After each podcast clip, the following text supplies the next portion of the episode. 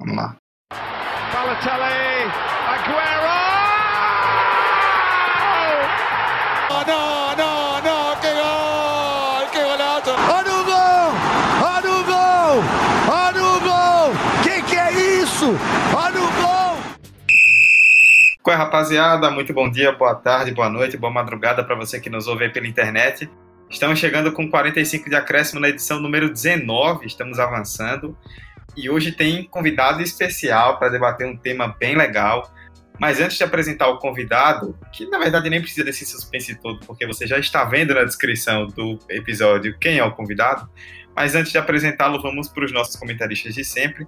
Hoje, com a mesa um pouco desfalcada, nem o Emerson nem a Vitória puderam estar presentes, mas Fabrício Santos e Vitor Santos estão aqui para mais uma semana de debate. Fabrício, meu querido, como é que vai? Opa, salve, salve galera, satisfação de estar aqui em mais um episódio e hoje com um assunto simplesmente sensacional e um convidado mais ainda. Show. Vitor, beleza, bicho? Beleza, Dudu, beleza, galera? Vamos para mais um episódio. Estamos chegando na marca do 2.0, né? É... E o tema hoje promete que é um baita tema, se não o tema mais favorito de muitos dos comentaristas aqui desse podcast. Pois é, pois é.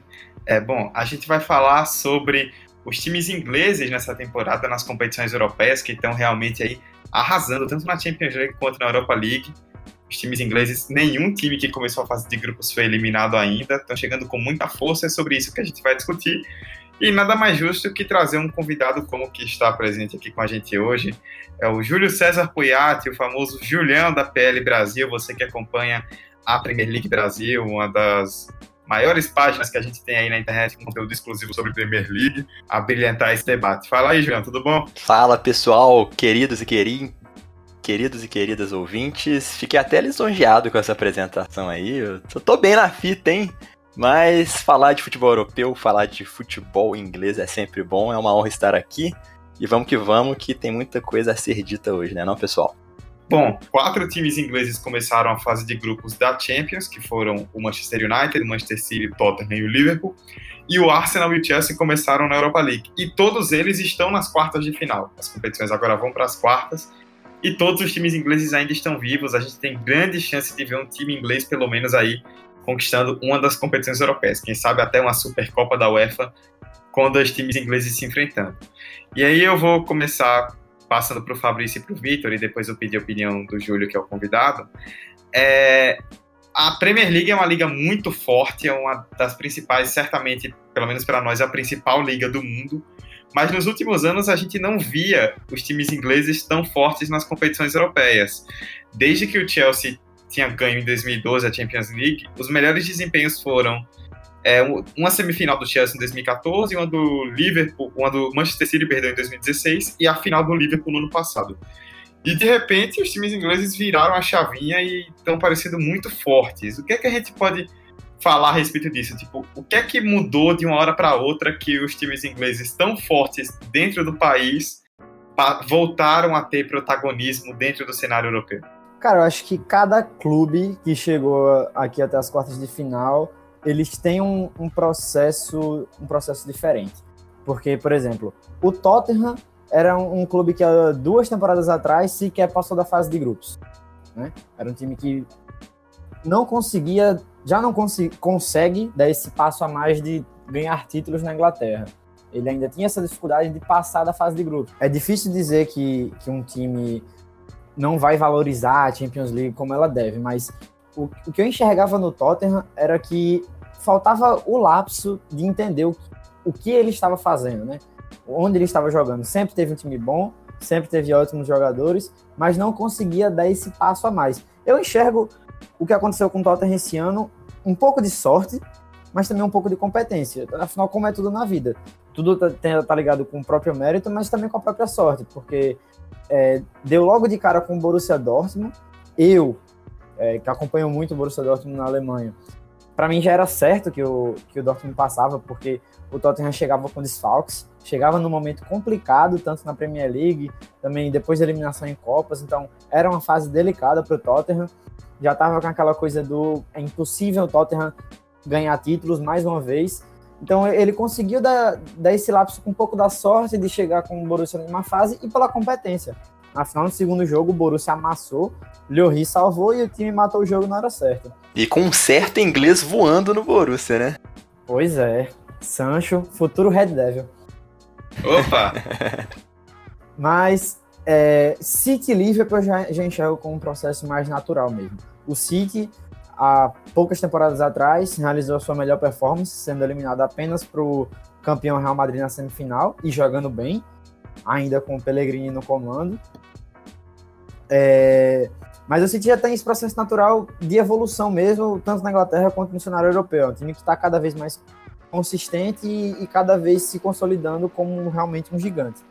Ainda falta uma coisinha ali, outra aqui, mas o City, para mim, já é um processo bem natural e algo bem normal de acontecer, de estar tá evoluindo, e é, francamente, um dos favoritos ao título. O Liverpool, por muito pouco, não foi campeão no passado, e também, desde que Klopp chegou, é um time que cada vez vai mais. Vai, é um time que cada vez mais está se consolidando, tanto na própria Inglaterra quanto no cenário europeu. Então, esses dois eu enxergo como um processo normal. Para mim, a qualquer momento isso iria acontecer. O time se impor na Champions League e conseguir é, estar sempre entre os protagonistas. O United eu já enxerguei mais como sorte. Para mim, foi sorte. O time não jogou bem no em Old Trafford, que era a sua obrigação. No, no jogo de volta, contou com, acho que, a falta de, de maturidade do Mbappé. Porque eu acho que Mbappé, com a idade que Neymar tem hoje em dia, não perderia aqueles gols que perdeu se Neymar tivesse em campo, para mim, é inquestionável que o PSG teria passado com sobras, porque eu acho que o placar do primeiro jogo poderia ter sido maior e dificilmente Neymar perderia as chances que Mbappé perdeu. Tem muita gente que pode me xingar por falar isso, mas eu nunca vi Neymar pipocar. Então, eu acho que o United contou muito com a sorte, com o acaso, sabe? Tem quem diga que camisa pesa, eu acho não exatamente que camisa pesa, mas o que eu enxergo é que é só olhar a cara dos jogadores do PSG no momento que rola o pênalti. Todo mundo se abate, todo mundo fica. É até o processo que rola com o Tottenham, quando rola um revés. Quem tá vestindo aquela camisa sabe o processo que o clube tá passando de precisar se afirmar. Então a cobrança própria é muito grande. E quando você chega num revés grande, novamente, em um momento decisivo, bate na cabeça aquele negócio do de novo a gente está perdendo e sendo eliminado. Mas eu ainda assim enxergo com o United a questão de um processo de sorte, porque o time não fez um bom planejamento para a temporada, o treinador chegou ali por um acaso e deu certo. E nos últimos anos o United nem estava se classificando e quando jogou fez campanhas pífias, eliminado em fase de grupos, eliminado para um modesto Sevilha. Então para mim cada clube tem a sua particularidade, mas City e Liverpool são favoritos e fazem jus ao trabalho deles de anos. É, eu concordo com o Fabrício na questão de que o United foi sorte e para mim foi puramente sorte, porque a fase era horrível com o Mourinho e chegou embalado com o Solskjaer e acabou fazendo um milagre lá em Paris. E eu, como torcedor do United, gosto de ver essa classificação como a classificação para retribuir aquela eliminação vergonhosa ano passado para o Sevilha com o Mourinho. Né? O time chegou muito mais. É, tinha muito mais esperança de um, uma, uma melhor campanha na UEFA e acabou não conseguindo. É, com o Tottenham, eu não gosto de falar que o Tottenham chegou com sorte onde ele está nas quartas de finais da UEFA. Por quê? É, é, claro, no, no, na fase de grupos começou mal, começou perdendo para a Inter e começou empatando, e só no final do, da fase de grupos que conseguiu a classificação naquele empate com o Barcelona nos últimos minutos. Mas eu vejo que o Tottenham provou a, a, a consistência, não, mas a continuação do seu trabalho. Porque há anos o Tottenham vem tentando, tentando, tentando com o Pochettino não consegue. Pochettino é um dos maiores técnicos da Premier League, maiores técnicos do mundo, na minha opinião. E o Tottenham, ele é um time que não costuma é, modificar muito o seu elenco de uma temporada para outra. É um time que mantém, é, mantém a base sempre do seu elenco e tenta é, corrigir os erros E acabou que esse ano conseguiu uma baita classificação para cima do Borussia e foi a partir dessa classificação que me mostrou que não foi sorte ele chegar onde chegou. Porque ele chegou lá no Wembley, é, conseguiu controlar o jogo, conseguiu vencer o Borussia, chegou no, na Alemanha e venceu mais uma vez o Borussia que vinha muito empolgado com a campanha na, na Bundesliga. E a questão do Manchester City também é uma continuação do trabalho, só que é uma continuação do trabalho mais curto, só que é uma continuação de um trabalho de muito investimento, que é com o Guardiola e o elenco bilionário que tem o City. Acho que é basicamente é, colhendo os frutos que, que pagou, né, no caso.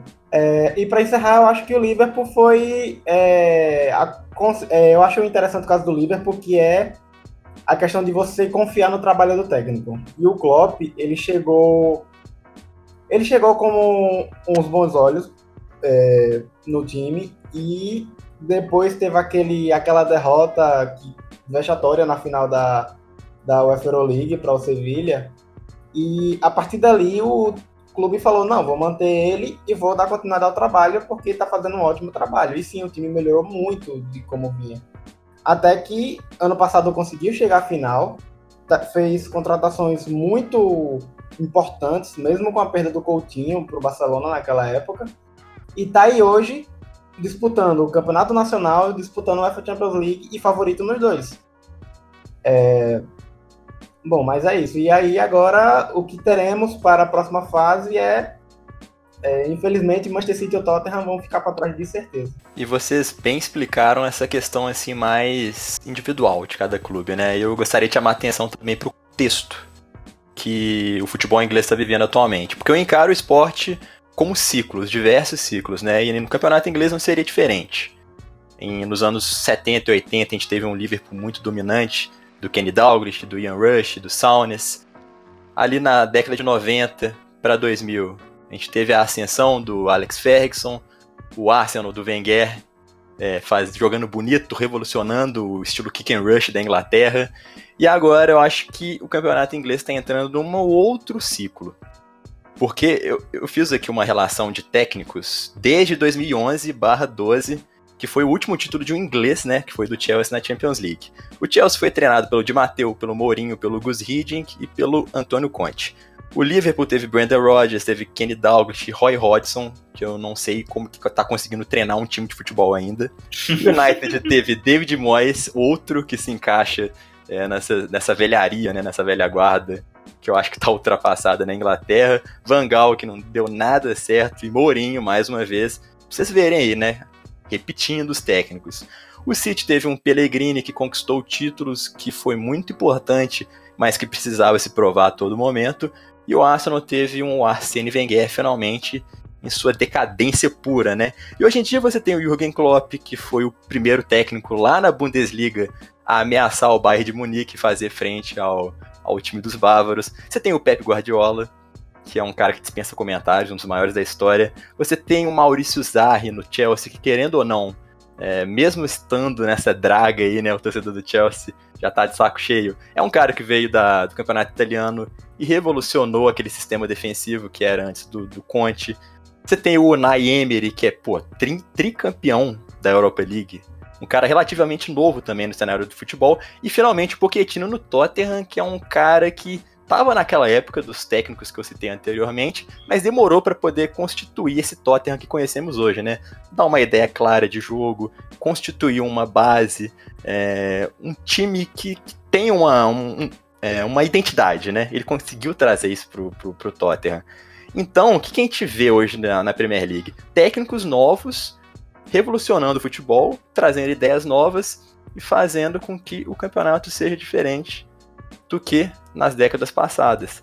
Então eu acho que a Premier League está entrando num novo ciclo e que os oponentes é, não estão sabendo jogar finalmente contra as potências inglesas. Porque antigamente era um ciclo passado, todo mundo conhecia Mourinho, todo mundo conhecia Antônio Conte, David Moyes nem se fala, e por isso que eu acho que a Inglaterra viveu um momento muito tenebroso, assim, no limbo, né?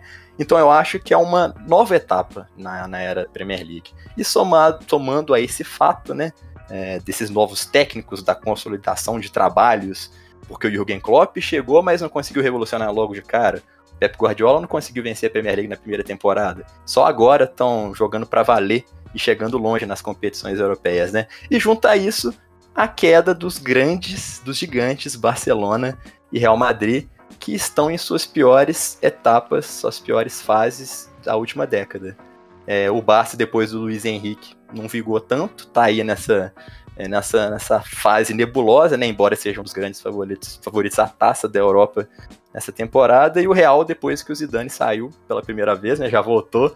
Também viveu essa temporada tenebrosa e já foi eliminado da Champions League. Nem nessa temporada da competição europeia mais importante do mundo os merengues estão. Então acho que teve mais a ver aí com essa nova etapa da Premier League também, a queda do Barça e do Real. Só para dando uma contextualização e mostrando um, macro, assim, né, digamos, e não ficando apenas no micro das situações específicas de cada clube. Macro e micro aí é linguagem de jogador de LoL, hein? É, pegou a referência, hein? é, e também nossa geração se acostumou muito a ver ingleses em, é, em semifinais e em finais de Champions, né? Eu tava vendo aqui que até de 2000 a 2011 foram sete aparições de ingleses em finais da Champions. Sendo que em 2008, 7 e 8, aconteceu aquela final de Manchester e Chelsea, né? É, acaba, acaba que os times vão se desgastando, né, com o tempo. Sim. O pessoal já sabe jogar contra, e se não tem uma renovação no comando técnico, aí que o time não engrena mesmo. Importante os melhores técnicos do mundo estarem na Premier League, né? Isso meio que revolucionou o futebol na Terra da Rainha. Só para completar a minha fala, para não ficar parecendo que eu dei a, esse triunfo do Tottenham única e exclusivamente pela sorte. Não, claro que o projeto de Pochettino é um projeto que faz muito jus para o time chegar até aqui onde chegou. Até porque na temporada passada o time foi eliminado para a Juventus jogando melhor. Jogou melhor no no Juventus Stadium, que agora é só a Allianz Stadium, né? E jogou melhor em Wembley. Só que por um apagão, o time foi eliminado. Por essa regra tosca do. Não, minto, porque foi um empate e uma derrota. Então não foi a, a, a regra do gol fora de casa. Mas. Eu sei que, obviamente, o trabalho do Tottenham é algo constante e que vem evoluindo cada vez mais. Talvez se o time tivesse gasto um pouco em certas janelas de transferência, o time podia até estar disputando a Premier League com City e Liverpool. Mas o que eu quis dizer da sorte é porque calhou de pegar o Borussia Dortmund no seu pior momento da temporada. Né? O Borussia Dortmund chegou a abrir sete pontos, uma vantagem para o Bayern. Agora, no atual momento, é o segundo colocado da Bundesliga, com a mesma quantidade de pontos, mas perdendo pelo saldo. Então, calhou de ser também na época, no, no jogo de ida, Marco Reus não estava disponível, né? Paco Alcácer já não está mais fazendo gols em todos os jogos. Sancho não, Sancho é um cara consistente, todo jogo cria, mas enfim, o Tottenham é mais tímido que o Borussia, mas eu acho que se tivesse esse jogo acontecido, sei lá, um mês e meio atrás, o final poderia ser diferente. Sem tirar os méritos do Tottenham, jamais. É, tem uma coisa que vocês tocaram bastante que eu até queria introduzir agora para a gente fechar essa primeira parte né, de contextualização, que é a respeito da Premier League em si, né? É uma coisa que vocês tocaram muito bem, que houve um certo período de queda dos times ingleses, só até para complementar o que o Vitor citou, o número que o Vitor citou. Entre 2005 e 2012, em oito anos, foram sete finais com times ingleses na Champions League. É, e um momento onde apesar dessa reformulação de times ingleses que vocês contextualizaram de uns tempos para cá, especialmente na questão dos treinadores, a Premier League se manteve muito forte, é uma liga muito competitiva. E aí eu acho que responde até algo que eu queria que vocês tocassem bem rapidamente, que é sobre essa força da liga, né? Que muita gente falava até alguns anos atrás, até o ano retrasado, mais ou menos assim, que o fato de a Premier League ser muito pesada, muito desgastante, prejudicava os clubes nas competições europeias. Enquanto se você comparar, por exemplo, uma, uma liga espanhola, é, você vê que os principais times têm vários adversários de nível muito abaixo, que não é tão comum na Inglaterra, digamos assim. Mas eu acho que eu particularmente acho que essa força da liga melhora os times, porque você tem mais adversários de alto nível. E você, a partir do momento que enfrenta tantos adversários de alto nível, você chega mais preparado para enfrentar, claro, se você jogar contra um Leicester, contra um Watford, não é a mesma coisa de você pegar um Atlético de Madrid, uma Juventus, um Real Madrid, um Barcelona. mas o alto nível de competição certamente já te deixa mais preparado para que você tenha um maior desempenho no cenário europeu. E aí, é claro, quando você começa a pegar o costume de jogar competição, você vai desenvolvendo as qualidades. É um pouco contraditório falar isso, porque eu sou torcedor do Arsenal. O Arsenal jogou 20 anos seguidos a Champions League e não ganhou. Mas, é, naturalmente, quando você começa a pegar o ritmo da competição, você tende a apresentar desempenhos cada vez melhores, como foi com o Chelsea, como é com o Tottenham agora e com o Manchester City também. Dudu, você acabou de falar o principal argumento, né, dessa que é contra essa máxima que, pô, os ingleses só não iam bem porque o calendário é mais competitivo. Não, isso aí já caiu por água abaixo e as últimas temporadas estão mostrando isso. Você falou exatamente o certo. Quanto mais você compete a alto nível, mais preparado você vai estar. Tá. Isso acontece em qualquer esporte, no futebol não seria diferente. E tirando assim essa, essa parte que pesa do calendário inglês realmente, né? Pô, você tem Boxing Day logo depois do Ano Novo e tem rodada também depois do Natal, no dia 26. Isso é uma coisa que não tem nos outros campeonatos europeus, né? Isso realmente pesa. E tem as duas Copas: tem a Copa da Inglaterra, a Copa da Liga Inglesa, além da Premier League e das competições europeias é um calendário realmente mais robusto, mas acho que isso não é desculpa. Isso não é desculpa. Os times, com a grana que tem hoje em dia da Premier League, com essas cotas de TV que são valiosíssimas, né, cada vez mais gigantescas. E para quem não conhece, os direitos de TV da Inglaterra são divididos em três partes, pessoal. Um terço igualmente para todos os clubes, um terço pela posição na tabela, ou seja, o campeão ganha mais, o segundo ganha um pouquinho menos, o terceiro menos, etc. E o outro, um terço, é pelo número de jogos transmitidos, mas que não faz muita diferença. No final, na ponta do lápis, é praticamente o mesmo valor. Alguns times, né, do famoso de Big Six, tem jogos mais transmitidos e ganham um pouquinho mais, mas não é uma coisa tão exorbitante que nem Flamengo e Corinthians aqui no Brasil, né? Pra gente fazer esse paralelo com o nosso campeonato.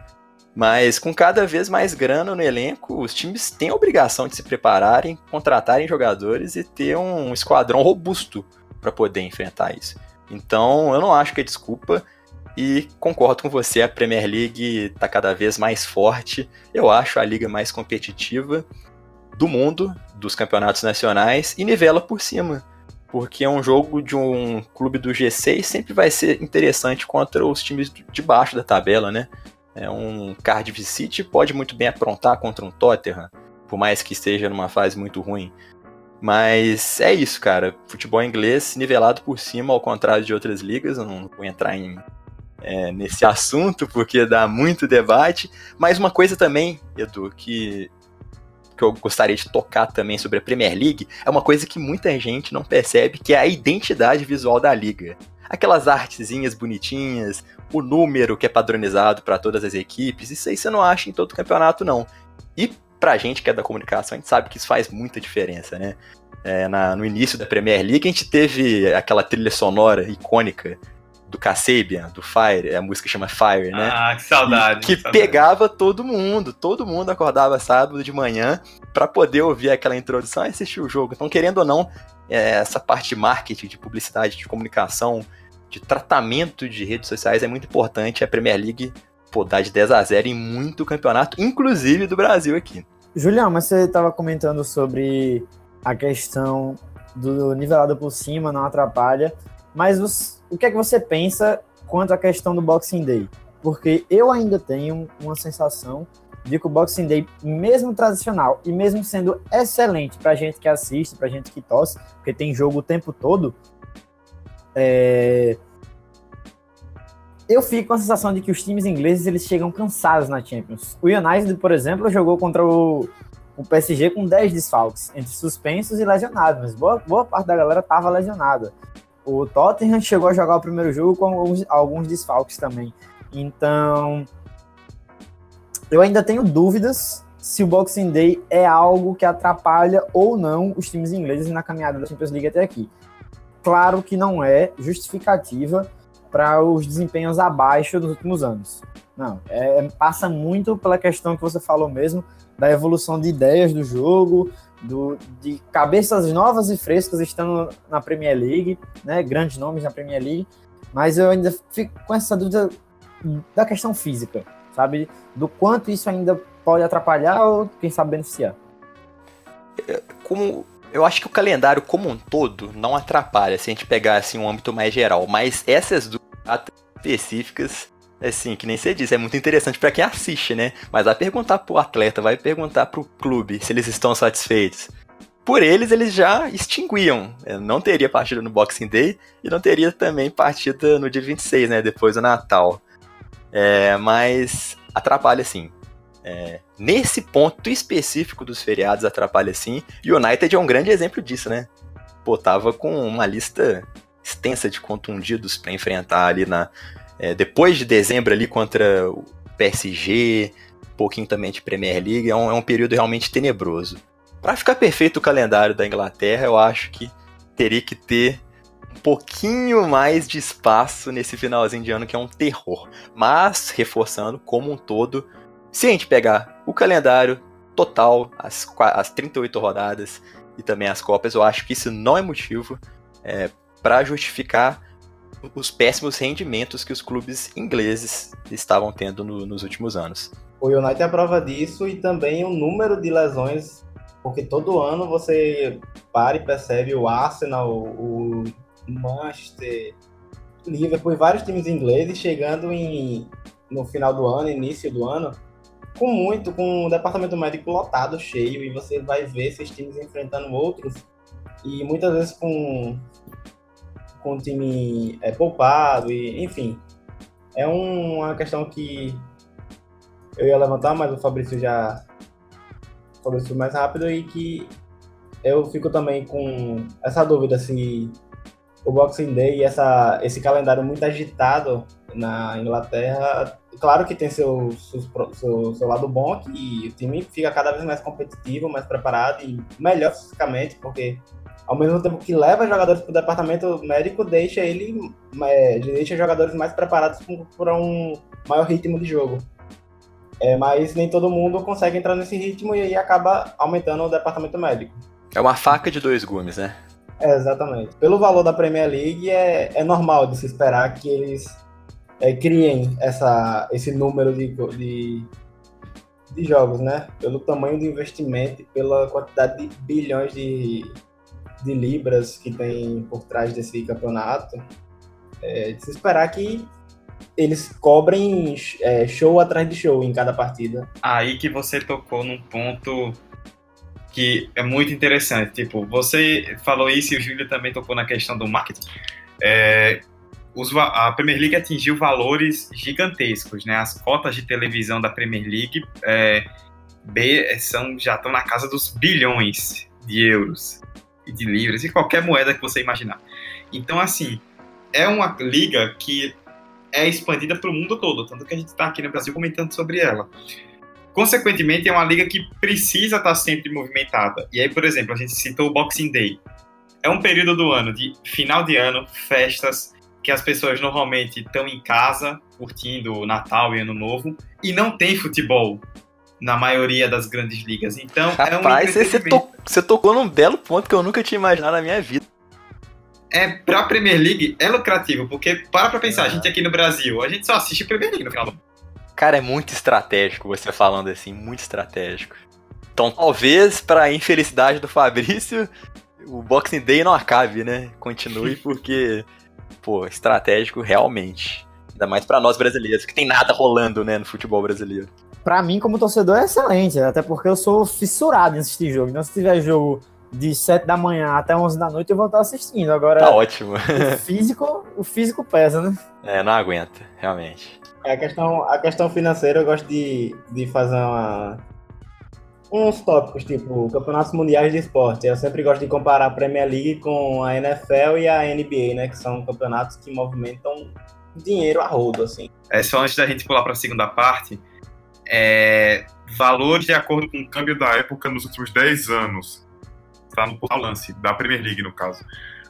A, em 2009 e 2010, o valor da Premier League era 3 bilhões 380 milhões de euros. E 2018 e 2019, nessa temporada, é de 7 bilhões 810 milhões. Ou seja, o valor mais que dobrou em uma década. Isso também explica muito, né? Mais dinheiro para os clubes, mais renda para a liga, consequentemente, um jogo melhor. E cara, isso é uma, tem uma importância tão grande para os médios e para os pequenos da Inglaterra que assim é imensurável, porque não adianta também você fazer uma divisão nessa num cenário despreparado que nem o Brasil e tá rolando, né? Parece que vai rolar na próxima temporada. Na Inglaterra não, eles se prepararam para essa divisão de renda. Desde o relatório Taylor, desde a reformulação do futebol inglês pós-desastre de Hillsborough, o futebol se transformou, eles implementaram isso, a liga se tornou independente da IFL, né? É, teve até a Barclays patrocinando por muito tempo com o name rights. Hoje em dia ainda é patrocinador, mas não é mais Barclays Premier League. Então, no contexto atual, isso é muito bom, cara, porque os times médios e pequenos vão ter grana para contratar. Tá chegando muito jogador bom, cada vez mais nas janelas de transferências, e isso nivela o campeonato, né? Isso deixa um West Ham mais forte, deixa um Everton mais forte, até o próprio Watford e o Wolverhampton, que são menos tradicionais nessa última década, e os Lobos subiram da Championship e estão fazendo uma puta campanha. Com certeza vão permanecer na liga e ainda estão brigando por FA Cup. Tá aí um dos grandes reflexos de se ter grana também nas mãos dos médios e dos pequenos também para contratar, além dos grandes, né? Quem já sabe que é uma gastação de dinheirama que Manchester City que o diga. Eu só fico intrigado com essa, com essa questão da, do quanto de dinheiro entra na Premier League, porque tem muito La Liguense aí, fã, que diz que se os times da, de La Liga recebessem o dinheiro que, por exemplo, Watford, Everton e Wolves recebem, times como o Getafe seriam muito maiores. Só que eu fico me perguntando, até não tem tanto a ver, com o assunto, mas tem a ver com a questão da evolução dos times da Premier League. Será mesmo que, que é, essa é a razão para esses times não serem. não, não chegarem no, no patamar dos times da Premier League em questão financeira? Ou é, como o próprio Júlio disse, é toda uma questão de um processo que já vem de muito tempo para chegar nesses valores, até pela atratividade da competição? Eu também fico nessa dúvida, viu? Vou falar para você que assim, pensando rapidamente, eu não sei se os times da Liga realmente, com a grana que a Premier League produz, teriam, assim, bala na agulha para contratar mais e se tornarem mais fortes, né, que os clubes médios da Premier League. Mas a estrutura é tudo, o background é tudo, a história é tudo. E a Premier League teve que sofrer antes no passado para poder mudar, né, na força. Exatamente. Então tem toda, toda uma conjuntura, né? Eu acho que esse, essa rivalidade com a liga aqui, acho que acaba existindo muito mais aqui no Brasil, pra galera que é, que é fã de futebol europeu, do que nos outros lugares. Mas eu acho interessante essa, essa questão, porque isso fez a própria Premier League evoluir, né? Porque já não é de hoje, de que tem muitas ideias de jogo bacanas no, no Campeonato Espanhol. Isso é inegável. Tem muitos times que jogam interessante, como que tem um, uma proposta de jogo interessante, como o próprio Betis, o Getafe, enfim. Mas na Premier League, por muito tempo, a gente viu essa questão do jogo mais, mais truncado, né? Que foi algo que veio mudando na era Ferguson e na era Wenger. Que acho que foram os precursores da mudança da ideia de jogo, de como se pensar o futebol na Inglaterra. E com essa rivalidade que foi se criando de qual é a melhor liga, também fomentou do, da, da questão do, do, que o Júlio disse, né? de, de ter esses treinadores com ideias mais novas de jogo. E no que é está resultando? Ingleses passando de fase na Champions. Sendo que em anos anteriores o que a gente via eram os espanhóis ganhando a Euro, Europa League e chegando mais longe na Champions, rolando inclusive recentemente duas finais com times de Madrid na Champions. Então, torcer para que seja um processo que só tenda a evoluir e que o Brexit não atrapalhe isso, né? Eu gosto muito de falar que os times espanhóis da, do topo da tabela são realmente melhores que os times topo da, da Premier League. Isso já tá mudando um pouquinho, porque como eu disse, Real Madrid e Barcelona não vivem seus melhores momentos, né? Mas vai, até a temporada passada era assim. Mas em questão de melhor liga, acho que não tem para ninguém, cara. Competitividade, Premier League, assim, ganha disparado da, da La Liga e de qualquer outro campeonato nacional. Mas. Eu acho que eu acho que é inquestionável se, que uhum. se Barcelona e Real Madrid estivessem na Premier League, eles claramente estariam ali no topo, mas realmente não são times que vivem as suas melhores fases. O Real Madrid, no entanto, é aquela coisa, né? Existe a famosa frase que eu esqueci o autor, mas de que você não pode derrubar o Real Madrid, porque é um time que está sempre ali e que quando passa por um momento difícil vai lá e contrata todo mundo e resolve o problema. Contrata o Zidane de novo, né? Pois é. E o Barcelona tem o extraterrestre lá que acaba resolvendo até as falhas do próprio Valverde e até as falhas da própria diretoria de sair contratando muita gente sem ter uma ideia muito, muito clara. Alô, Coutinho? Arthur? A questão da, da La Liga e Premier League é porque a Premier League também é muito nivelada por cima, né? É muito mais disputada. O nível do, do último colocado, o nível do futebol do último colocado, brigando para não ser rebaixado, é maior do que os últimos da La Liga. Então, e a prova disso é justamente a questão do da, de ver a quantidade de títulos internacionais é, dos espanhóis. É muito voltado a só Real Madrid, Barcelona, Real Madrid, Barcelona. Você tem um Sevilha, campeão da, da Euroleague várias vezes. Você tem um Atlético de Madrid que também brigou ali, mas não conseguiu a Champions. Mas é sempre voltado mais a esses dois. Enquanto o, a Inglaterra tem história com outros times também. Times que hoje são pequenos demais. Tipo, o Nottingham Forest ele foi campeão da UEFA é, o Aston Villa foi campeão da UEFA, então é algo que é, os ingleses têm a questão da história do futebol, que trouxe futebol, e isso é passado para até os times pequenos, que tentam, em algum momento da história do futebol, deixar sua marca. Foi o caso do, do Leicester chegar e ser campeão nacional de uma forma totalmente inesperada. Exatamente. Pô, você fala assim, último pontinho antes de terminar esse debate da Premier League, que é inevitável, né? Começa lá a liga. Quem que vocês acham? Perguntando, vamos lá, Fabrício, quem que você, você acha que tá concorrendo ao título?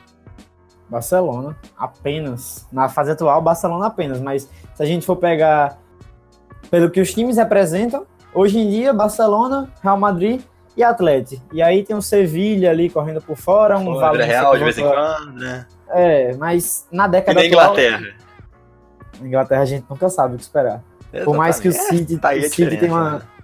Por mais que o City nos últimos anos esteja sempre ali, mas eu acho que essa é uma discussão até bizarra quando ela acontece, de, uhum. de alguém tentar refutar, não concordar né? com isso. Uhum. É, tentar refutar, porque são os fatos. É discrepante demais, é muito, muito discrepante, realmente.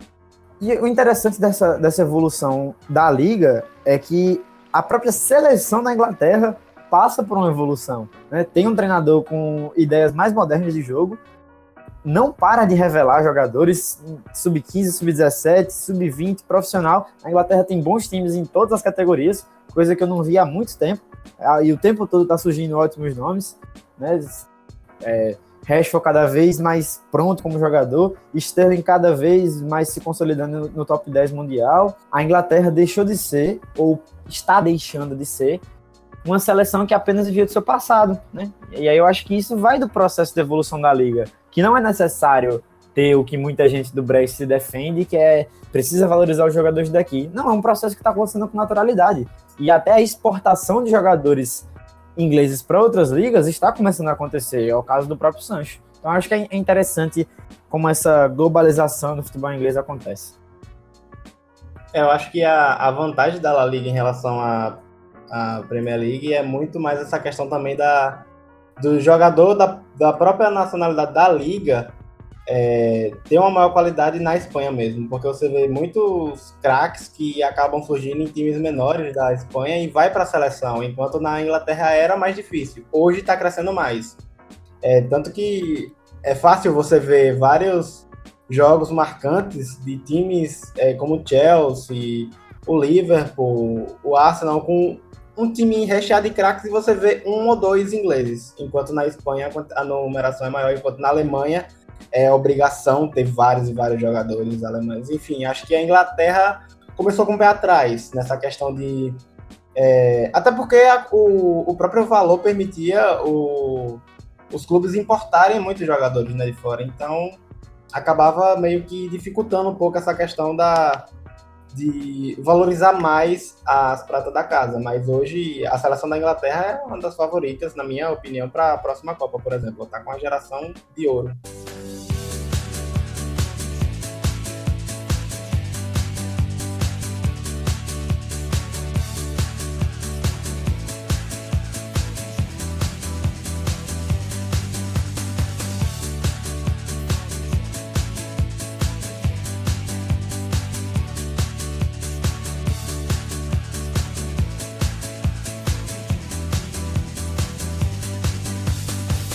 Bom, na primeira parte a gente trouxe aí esse debate enorme a respeito da Premier League, fazendo um contexto da liga para justificar o grande desempenho dos times nessa temporada. Então vamos falar o que a gente espera para essa temporada. É, eu comecei com o Fabrício e com o Vitor no primeiro bloco, então agora eu vou começar com o Júlio.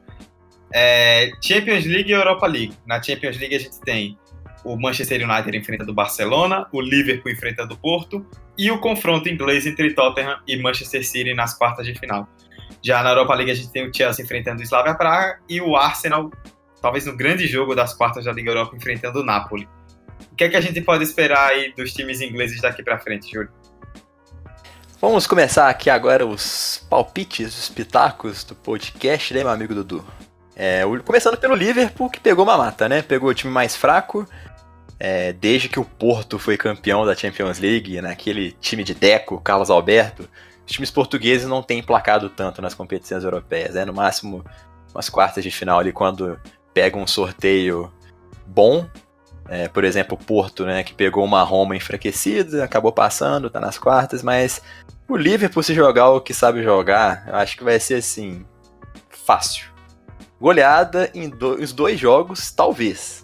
Se Mané tiver inspirado, se o Firmino e se o Salah voltar a fazer gol porque tá precisando, né? É, eu arrisco duas vitórias do Liverpool nesse confronto.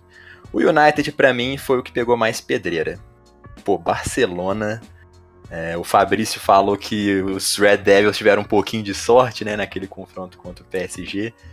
E agora pegando o Barcelona, não sei. A gente estava conversando antes do podcast que talvez o United volte um pouco enfraquecido dessa data FIFA, né? Depois de tantas lesões, os jogadores agora retomando, tem que ver como é que vai ser a questão do elenco. Mas eu acho que o United não vai aguentar o Barcelona e eu arriscaria é, vitória do Barcelona em casa e um empatezinho ali em Old Trafford, porque é um caldeirão aquele estádio. City Tottenham para mim é o confronto mais nebuloso. Por mais que o City esteja nessa puta temporada, né? E passada nem se fale. É uma ascendente, né, do Pep Guardiola no Citizens. O Tottenham é um time muito bom, o Pochettino é muito bom técnico. Os Spurs têm Harry Kane.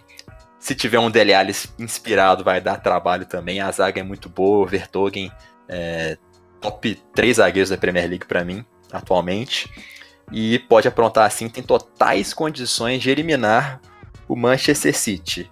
Então, não sei, não sei, sinceramente não sei quem que vai ganhar, mas eu arriscaria o Manchester City. E já para a Europa League, o Arsenal pegou também uma grande pedreira. Eu acho que para mim são é o confronto dos dois grandes favoritos até agora da Europa League. Quem passar tem grandes chances de chegar à final, né? Isso se não pegar um Chelsea.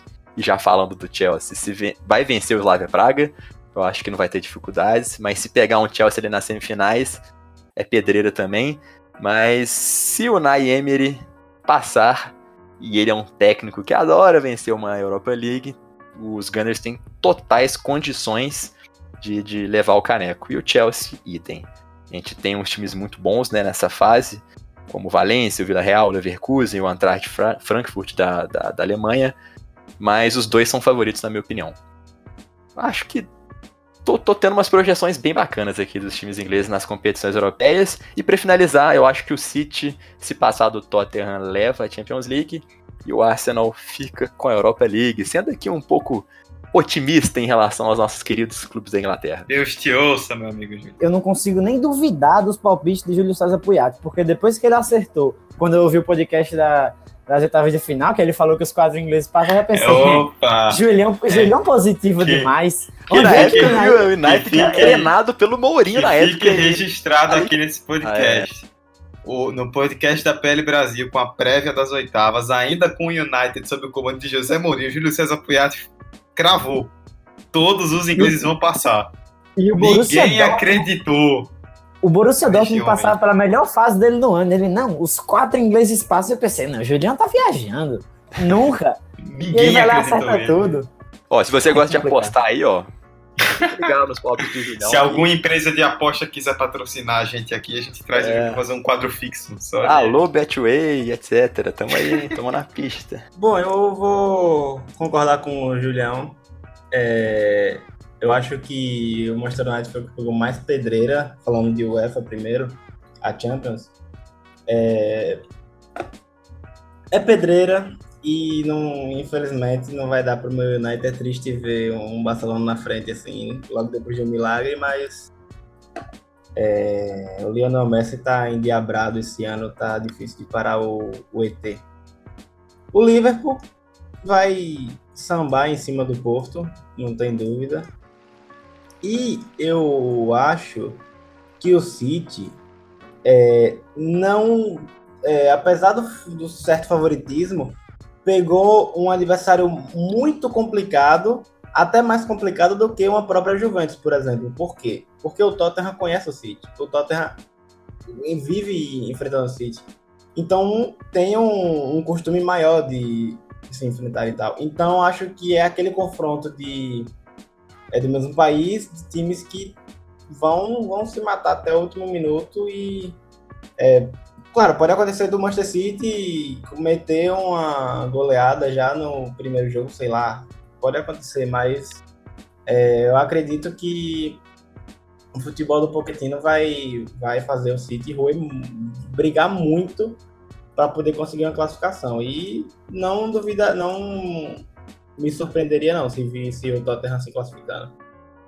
Já na Liga Europa, é Dudu. Dudu, Dudu. o, o clubismo aqui, viu? Clubismo aqui, por favor.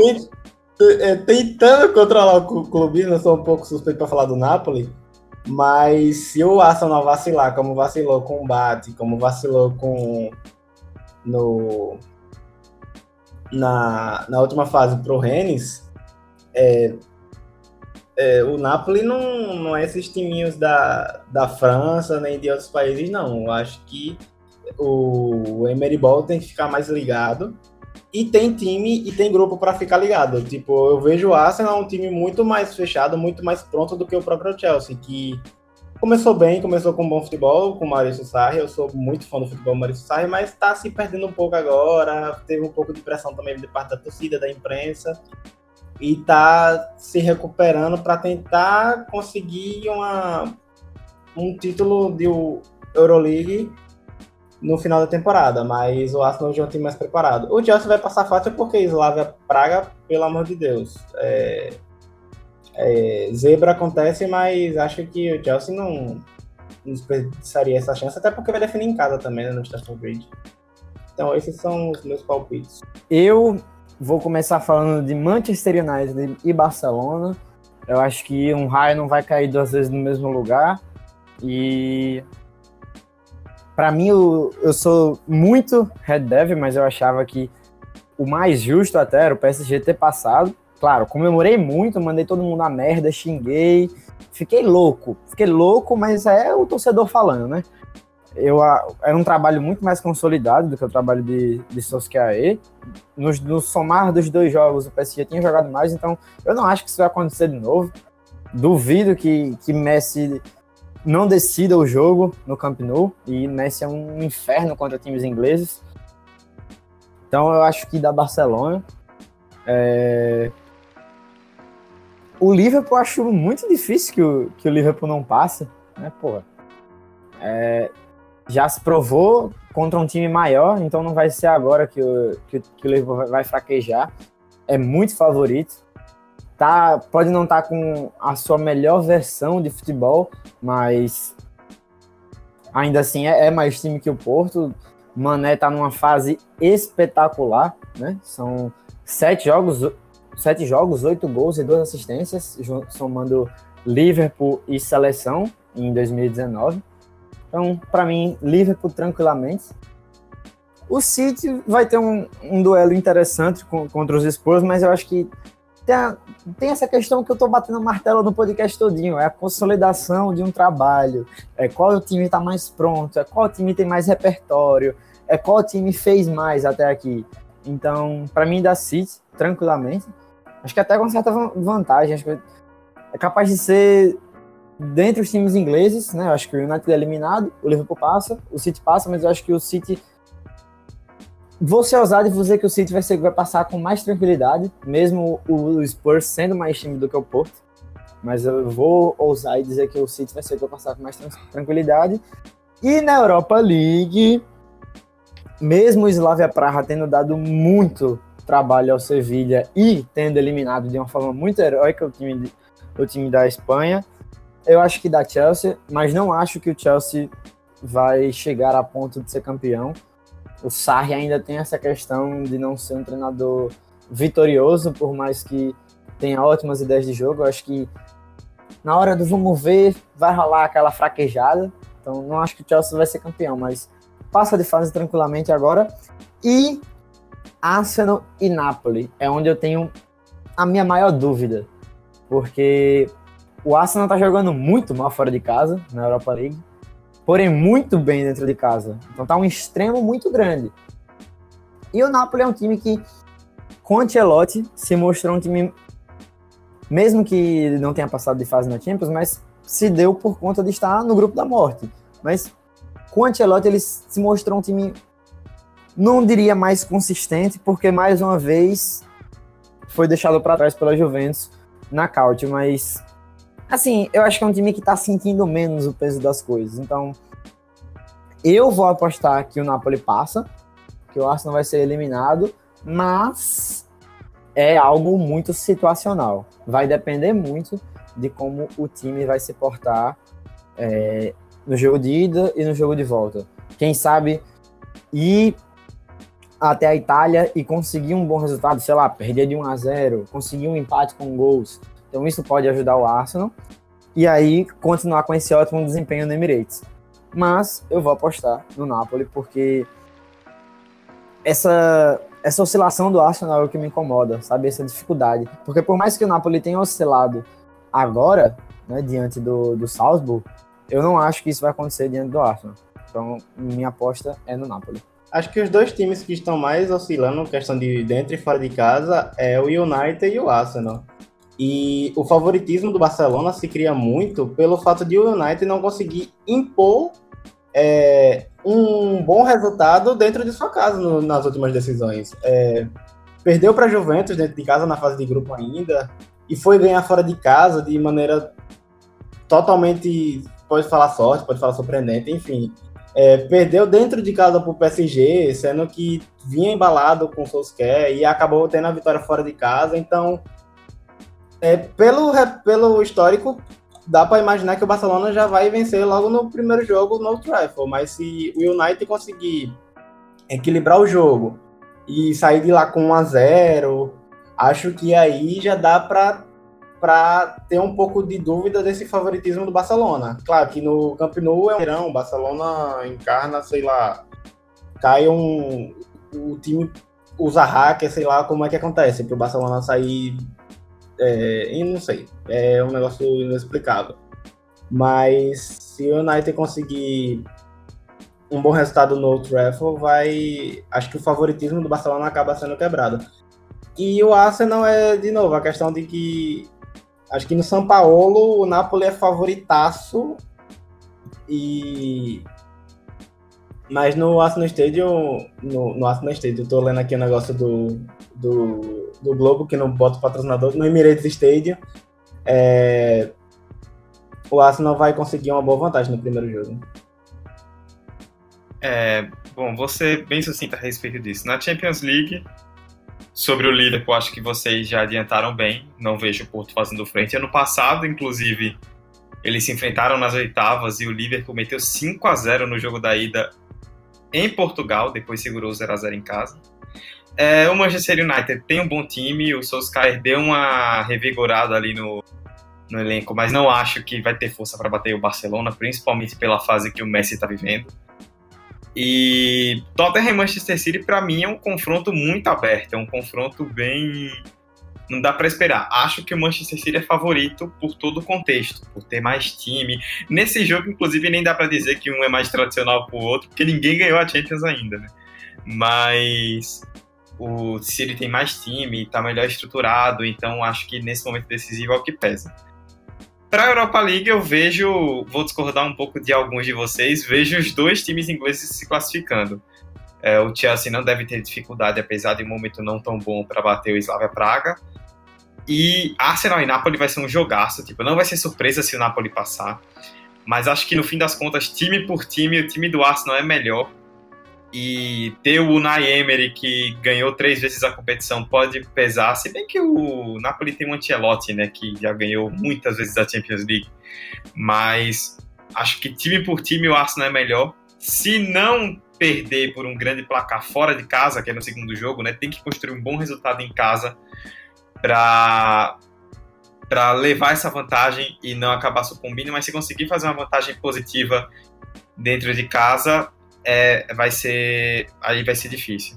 Dudu, ser difícil, eu, esque- eu- esqueci de só dar o meu palpite do Arsenal. Eu acho Opa, que fala.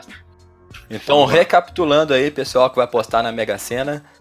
Liverpool passa, Barça passa, Manchester City passa e na Europa League, Arsenal e Chelsea, ambos os ingleses passam. Anotou aí? Pode apostar.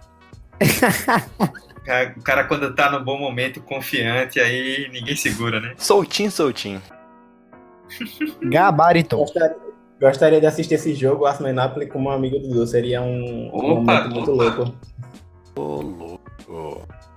Provavelmente rolaria um certo sangue, mas Ao vivo? é isso. isso. 10 minutos de soco sem perder a mesa. Sem perder a amizade, é, exatamente. Exatamente. É, meu Deus, pronto, é isso. O mais, o mais Oi, interessante, mais interessante desse, desses negócios de assistir junto é que eu chamei meus amigos pra ver United e PSG antes de rolar o primeiro jogo, mas era pra assistir o segundo jogo, que era quando todo mundo ia estar disponível. Pensando, comemorar a classificação com os amigos, tomando uma. Aí no dia de assistir o jogo eu tava na depressão fodida, do nada, um pênalti, a gente ganha, e eu sou muito Neymarzete, assim, eu defendo o Neymar pra cacete.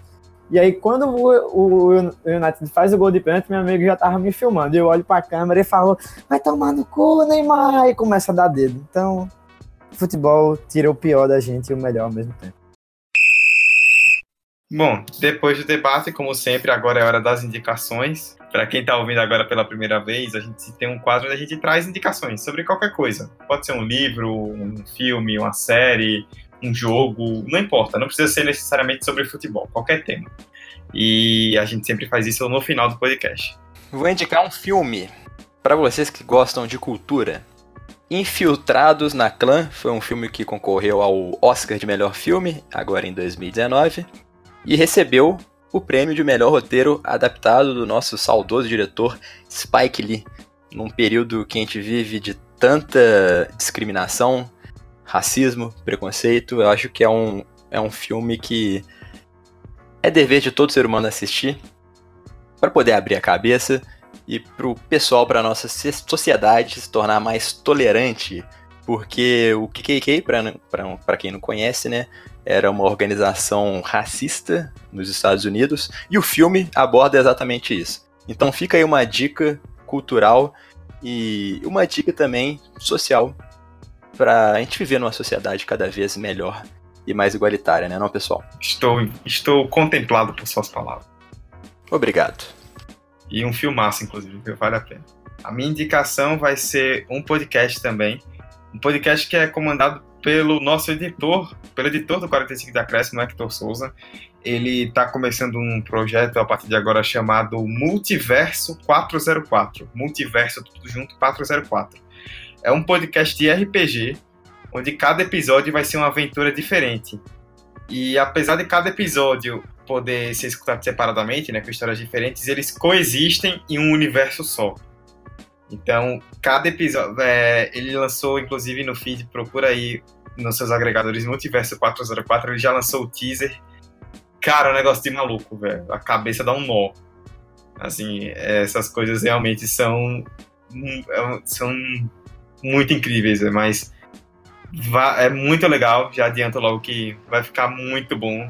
Inclusive, pelo que ele me disse, estaria até escalado para participar de um dos episódios. E sigam aí esse projeto novo, porque vai valer muito a pena, com certeza. Bom, eu vou indicar é, que é até meio interessante eu estar indicando alguém que é maior do que a gente, mas enfim. Já indicamos. Merda, gol de confiança. Perdão. É, a gente já indicou tanta coisa maior que o próprio 45, inclusive no último podcast que eu participei, indiquei horrores à pele Brasil, né? Em todos os sentidos. Um Bom saber, bom saber, tamo de olho. Foi, lógico. e mas o que eu vou indicar é o canal do jornalista da ESPN, Rafael Oliveira, porque antes antes de começar o podcast, a gente estava discutindo aqui sobre o tempo de ignorância que o cidadão brasileiro vem passando, politicamente, socialmente, futebolisticamente falando. O povo brasileiro está tá, tá virando muito pragmático, muito imediato, muito preguiçoso na hora de aprender. E o canal do Rafael Oliveira é onde você vai ter um espaço para entender tudo aquilo que você tenta ironizar no futebol, como o último terço do campo, né? Claro, o tatiquês às vezes é um pouco complicado e eu mesmo não sou tão a favor de uma linguagem às vezes tão rebuscada para falar de futebol. Mas a mudança do jogo acontece e a gente tem que aceitar isso e sentar e aprender e não ironizar. Então, ele soltou inclusive um vídeo hoje falando sobre isso, sobre a falta de ímpeto das pessoas para aprender e aí usa da ironia para justificar a falta de vontade de aprender. Então lá ele fala muito de tática, lá ele fala muito de coisas específicas e ele por ser um grande amante do futebol e muito entendedor de futebol, né, ele assiste todo tipo de futebol que você imaginar. Então acho que é uma indicação muito boa para o fã do 45 que gosta de futebol e quer aprender um pouco mais. Né? Rafael Oliveira acho que deve ser unânime, que é um dos melhores jornalistas do, que a gente tem no país. Então fica aí a indicação do canal dele no YouTube. Rafael Oliveira. Para você achar, você bota Rafael Oliveira e ESPN que aparece o dele. É muito bom e quem sabe ajude as cabeças ignorantes, pragmáticas, imediatas e preguiçosas a aprender um pouco sobre o jogo que a gente tanto ama. Só dica de qualidade. Cara, fez uma crítica social. Ah, não, porque eu fiquei muito puto hoje. Hoje, hoje eu fiquei muito puto de enquanto estava República Tcheca 1x0 Brasil, a quantidade de gente idiota. E com esse negócio aí de cinco opini opiniões impopulares, a galera se sentiu no direito de falar cinco merdas que nunca tiveram coragem de falar, né? Ficou legitimado. Todo mundo pode falar a merda que quiser, que é a minha opinião. E não é assim. Você não pode simplesmente bradar, falar o que você quiser. Tem que pelo menos ter um mínimo de embasamento. E aí eu fico muito puto com a galera que não quer aprender mas a opinião de Baia é que prevalece e pronto. E ainda tem Casa Grande na Globo para dizer que a tática está atrapalhando a ousadia do futebol, como se há 30 anos atrás não existisse tática, como se na época de Garrincha não existisse todo um movimento tático que fizesse a compensação para um avançar tanto e o outro recuar tanto. Enfim, a tática sempre esteve, esteve presente e ninguém pode negar isso. Fabrício, palma para você. Só isso. Obrigado. Caralho. Ganhei a semana. Ganhei a semana. Fala de lista de apoiado, ganhei a semana. Eu estou, eu estou novamente contemplado. Realmente. Momento crítico, né? Esse, esse final de, de podcast. Foi bem crítico. Tu pois gostando é, né? aqui. Meu orgulho esse podcast. É, enfim. É, o Vitor não deu indicação porque ele precisou sair um pouco mais cedo, mas participou da parte mais importante, né? Que, é que importa aqui o debate. Então, vamos encerrar por hoje. É, Fabrício, você que já está aí com a gente sempre, valeu até semana que vem. Satisfação, Dudu, de fazer mais um episódio desse podcast maravilhoso, cada vez está ficando melhor. Agradecer pela presença do Júlio, que enriqueceu muito o debate, sensacional é, a sua presença aqui, realmente, porque melhorou muito, não, não só por você ser uma pessoa cotidianamente ligada à PL, mas por já ter essa vivência aí de YouTube, de podcast, deu com certeza uma levada no nível do programa. O debate foi muito bom, muito saudável, só opinião de qualidade, só dica de qualidade. Então, agradecer bastante e que no futuro próximo você possa retornar em outro episódio para colaborar com a gente. E agradecer também a galera que chegou até essa parte do podcast, que esses são os verdadeiros guerreiros. Show. É, Júlio César Coiate, Julião, Velho, muito obrigado de verdade pela participação. A gente agradece muito, enriqueceu muito o debate. Foi um debate de muita qualidade, a gente falou muita coisa legal. E antes de você, se, além da despedida, se você quiser falar um pouco também sobre a PL Brasil, sobre a página, o que você faz lá também na produção de conteúdo, sinta-se aberto. Viu? Muito obrigado novamente. Primeiramente, eu gostaria de mandar um alô pro Hector, o editor deste podcast, porque ele vai ter trabalho. a gente falou demais, ele vai ter que cortar muita coisa, mas foi um prazer, o debate foi muito bom. Sempre bom falar de Premier League e sempre bom vocês visitarem também a PL Brasil, fazer o nosso jabá aqui, né? Estamos em todas as redes sociais: Twitter, Instagram, Facebook, blog, canal no YouTube. Temos o nosso podcast também. Esses queridos maravilhosos aqui que estiveram no podcast hoje, o Dudu e o Fabrício, colaboram lá.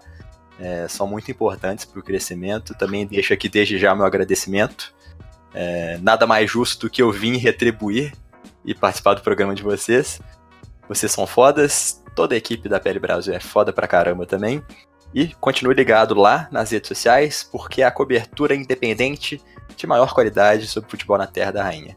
Então é isso aí. Se precisarem, já sabem, né? Já tem meu número, só me chamar, que será um prazer participar aqui mais uma vez. Um grande abraço e um abraço para vocês também, queridos ouvintes. Valeu! Fabrício, você chorou aí? Rapaz, eu tô aqui sem conseguir respirar direito. Inclusive, Julião, parabéns aí pelo, pelo vídeo do Southampton que bateu 100k. Realmente é Pô, sensacional, hein? Muito bom vídeo. Mas eu, agora eu que vou chorar, viu? Porque 100k realmente não, não esperava. Mas Porra, obrigado. pênalti por confiança, os caras vão virar o jogo. Aí não. É, com essa pistolada clubista, vamos encerrar. É isso. Pra você que quiser entrar em contato com a gente, já sabe, né? 45 de acréscimo no Instagram, no Twitter, o e-mail 45 de acréscimo.gmail.com. Mande sua dica de tema, sua sugestão, sua crítica, seu elogio. Estamos dispostos aí a ouvir tudo, como sempre. Quero agradecer de novo aqui ao Fabrício, ao Vitor, que acabou saindo, ao Júlio pela participação. E nos vemos novamente na semana que vem. Valeu, galera. Até a próxima. Tchau, tchau.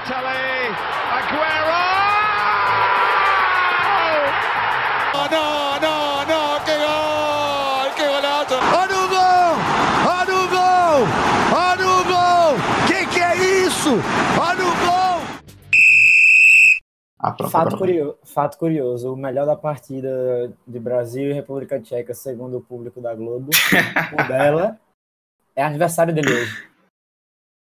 Que Inacredi- Inacreditável. É internet. aniversário do, é aniversário do cu dela. O Brasil é uma grande quinta série. Infelizmente, em todos os sentidos.